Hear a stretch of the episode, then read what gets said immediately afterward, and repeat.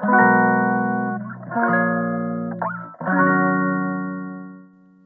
くだけで文字タンクアップジャパソンです。この配信では1日10分間程度であなたの文字タンクアップにつながる情報を配信しております。今日のテーマは、一人フレッシュです。一人フレッシュ。一人と、一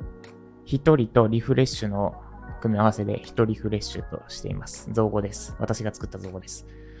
で、結論としては、誰かと、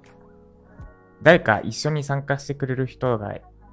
参加してくれるとか、一緒にやってくれるとか、って人がいなかったとしても、リフレッシュできる、リフレッシュする、リフレッシュ方法、気分転換になる、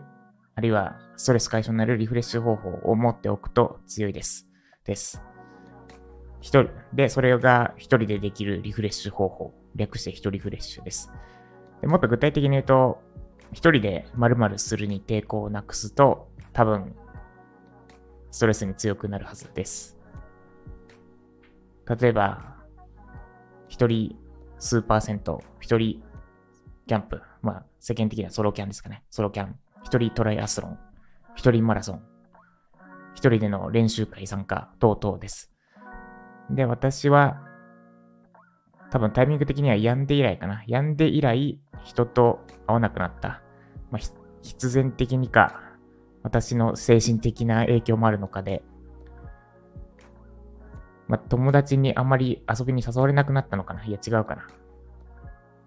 いや、さ、あんまり誘われなくなりましたね。その体調を崩し、病んだっていう噂が、だけが広まって、で、端的に言えば多分避けられたんだと思います。で、後輩からの飲みの誘いとかが、とかが一気に減った時期がありました。まあ、そこでまあ人間関係なんてこんなものかって冷めもしたし、でもその中でも声をかけてくれる人もいて、人間の温かみを知った、人の温かさを知った時期でもありました。話それてますが。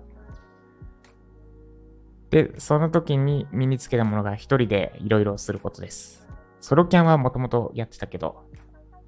一人で何かすることに抵抗がそれ以降どんどんなくなっていってます。例えば、トライアスロンも一人で行って、一人で宿に泊まって、飯一人で食ったり、あと一人で初めて会場に行って、で、会場の説明聞いて、わかんないことは、なんか近くにいた人とかに適当に話しかけて聞いたりしてます。で、一人でトライアスロン行きましたっていうと、すごいですねとか、あと、あれか、フルマラソンも一人で行きました。すごいですねって言われることが割とある、意外と割とあるなってことは感じたので、配信してるんですが、この一人であっちゃこっちゃ行くことに抵抗がないと、多分強いと思います。な、なんかチャレンジするときにも、なんだ、他にやる人が一緒にやる人いないしっていう言い訳が一個減りますし、そもそも34、30も過ぎれば何かを始めるときに一緒にやる人なんて基本的には見つからないので、一緒にやる人がいないとできない状況っていうのは凄まじく不利です。話それててますが。なんで、まあその第一歩として一人フレッシュをぜひ身につけてみてください。まあデビュー戦としておすすめなのはサウナです。一人でスーパー銭湯行って、